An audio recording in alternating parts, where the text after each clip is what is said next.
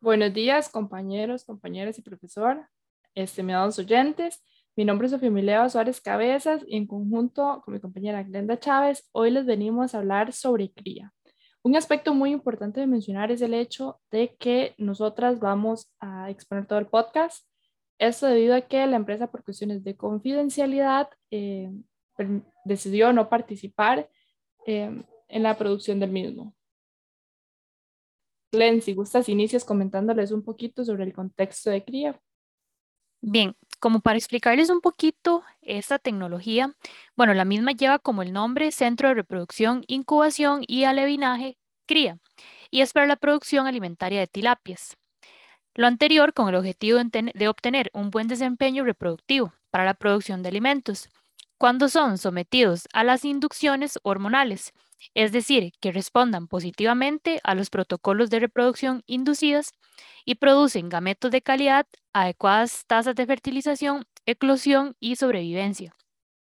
Además, un manejo eficiente de reproductores en cautiverio depende del conocimiento del comportamiento reproductivo de la especie, época reproductiva, edad y tamaño de primera madurez sexual, también el origen de los reproductores, los requerimientos nutricionales, densidad tasa de alimentación, entre otras cosas. También el conocimiento de estos factores es el punto de partida para el adecuado manejo de los reproductores, ya que el éxito de estas reproducciones inducidas hormonalmente va a depender en gran, en gran medida del manejo zootécnico que se les ofrezca a los reproductores. Em, cabe destacar que esta tecnología consiste en administrar a los reproductores hormonas ya sean de origen natural o sintético para provocar la maduración final de las tilapias y la ovulación o espermiación cuando bajo las condiciones de cautiverio no experimentan los estímulos ambientales necesarios para desencadenar las respuestas endocrinas que gobiernan el proceso reproductivo. Estos estímulos inciden sobre el hipotálamo provocando la liberación de la hormona liberadora, liberadora perdón, de gonadotropinas, las cuales estimulan otras células de la que inducen la reproducción de una hormona que va a ser la encargada de la formación de vitelo y de otra hormona que también es responsable de la maduración final de los ovocitos que permitirán una cría constante y un alto rendimiento reproductivo de manera que se aprovechen todos los beneficios del sistema. Ahora Sofi nos va a explicar un poco sobre los, el principal objetivo o los principales resultados de, que se obtienen con esta tecnología. Ok, Glenn, un aspecto muy importante a resaltar es el hecho de que CRIA llegó a Cañas Guanacaste a generar empleo de calidad, utilizar tecnología y adaptarse al cambio climático. Esta empresa entra en funcionamiento en el año 2014. CRIA cuenta con una novedosa iniciativa la cual provee de semillas para cultivar tilapias mediante un proceso que va desde el huevo hasta la reproducción de peces que luego son enviados a estanques. Con el uso de tecnología de punta, CRIA permite eh, producir en un espacio de 9 hectáreas el equivalente a 50 hectáreas de estanques a campo abierto, mejorando así el potencial productivo de los peces a ser cultivados.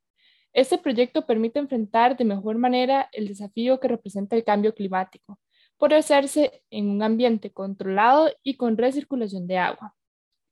La tilapia se encuentra en cría hasta que alcanza aproximadamente los 34 o 40 gramos. Seguidamente, eh, cuando se llega a ese objetivo, es trasladada a estanques en fincas, donde termina de criarse. El agua que se utiliza en la unidad de cría proviene del embalse arenal por medio eh, de una infraestructura del distrito de Riego Arenal Tempisque, es que esta llega a, a la misma. Como mencioné anteriormente, Cría cuenta con un sistema de recirculación de agua, lo cual les permite ser más eficientes. Con la operación de esta empresa se beneficiaron aproximadamente 70 personas de la zona mediante la obtención de un empleo técnico o especializado.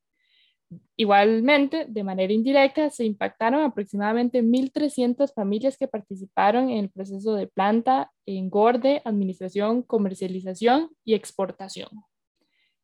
Eh, un aspecto sumamente importante es el hecho de que, de que el agua con el que se desarrolla cría tiene aprovechamiento múltiple del recurso consumo humano, turístico, generación hidroeléctrica, riego de cultivos y acuicultura.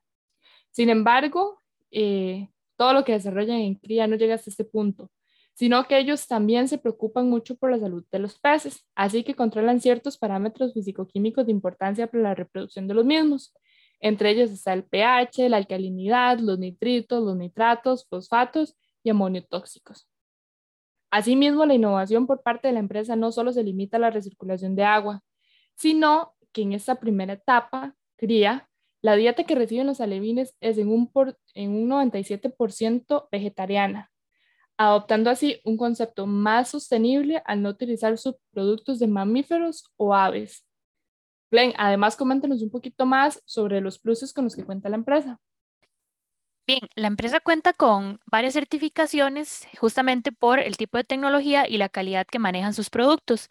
Entre ellas encontramos el MSC, que es el Consejo para la Certificación de la Agricultura o Consejo de Administración Marina.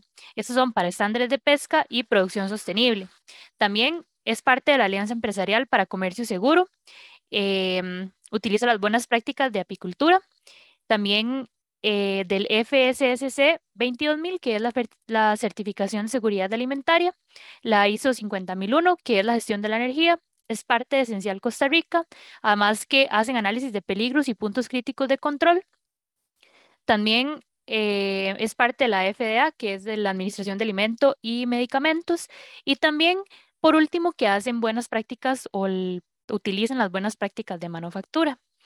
Ahora, Sofi, como parte de las principales conclusiones y recomendaciones que se pueden obtener a partir del análisis que se le hace a esa tecnología, es que se puede mencionar que a nivel mundial se utiliza eh, una tecnología o algunas tecnologías para el desarrollo de alevines utilizan eh, lo que es la tecnología Hatchery. Y esta básicamente consiste en alimentadores, los cuales manejan y monitorean y también controlan procesos de alimentación, como este. Esto en base a diversos parámetros tales como el oxígeno disuelto y la temperatura.